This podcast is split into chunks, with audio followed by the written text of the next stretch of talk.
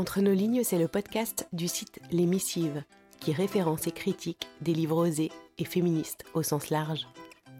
Entre nos lignes, c'est une capsule sonore et littéraire. Ce sont quelques lignes d'un auteur ou d'une autrice à découvrir à voix haute, plus ou moins tous les mois. Je suis Marie-Émilie, je suis comédienne.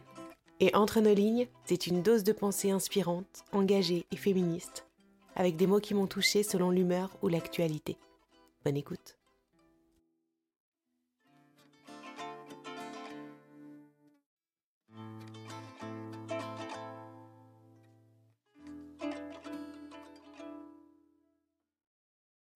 Nous apprenons aux filles à être euh, aimables, gentilles, hypocrites. Et nous n'apprenons pas la même chose aux garçons. C'est dangereux. Tant de prédateurs sexuels en ont tiré parti. Nombre de filles gardent le silence alors qu'on abuse d'elles parce qu'elles veulent se montrer euh, gentilles. Nombre de filles perdent leur temps à essayer d'être gentilles avec des gens qui leur font du mal. Nombre de filles pensent aux sentiments de ceux qui sont en train de les blesser. C'est là la conséquence catastrophique du souci de plaire. Nous vivons dans un monde rempli de femmes incapables de respirer librement parce qu'on les a conditionnées depuis si longtemps à se contorsionner pour s'efforcer de se rendre aimables. Au lieu d'apprendre à Chizaloum à plaire, apprends-lui à être sincère et bienveillante et courageuse. Encourage-la à exprimer ses opinions, à dire vraiment ce qu'elle pense, à parler vrai, et félicite-la quand elle le fait. Félicite-la en particulier quand elle défend une position difficile ou impopulaire, parce que c'est ce qu'elle pense vraiment. Dis-lui que la bienveillance compte. Félicite-la quand elle en témoigne aux autres, mais apprends-lui que la bienveillance ne devrait jamais être considérée comme allant de soi.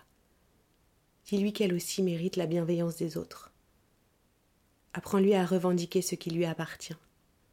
Si un autre enfant lui prend son jouet sans sa permission, demande-lui de le reprendre parce que son consentement importe. Dis-lui que si quoi que ce soit la met mal à l'aise, elle doit s'exprimer, le dire, le crier. Montre-lui qu'elle n'a pas besoin de plaire à qui que ce soit. Dis-lui que si quelqu'un ne l'apprécie pas, quelqu'un d'autre le fera. Dis-lui qu'elle n'est pas seulement un objet qu'on aime ou qu'on n'aime pas.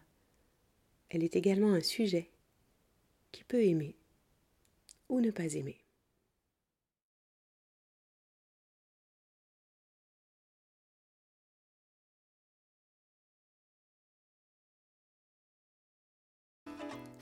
Merci d'avoir tendu vos oreilles.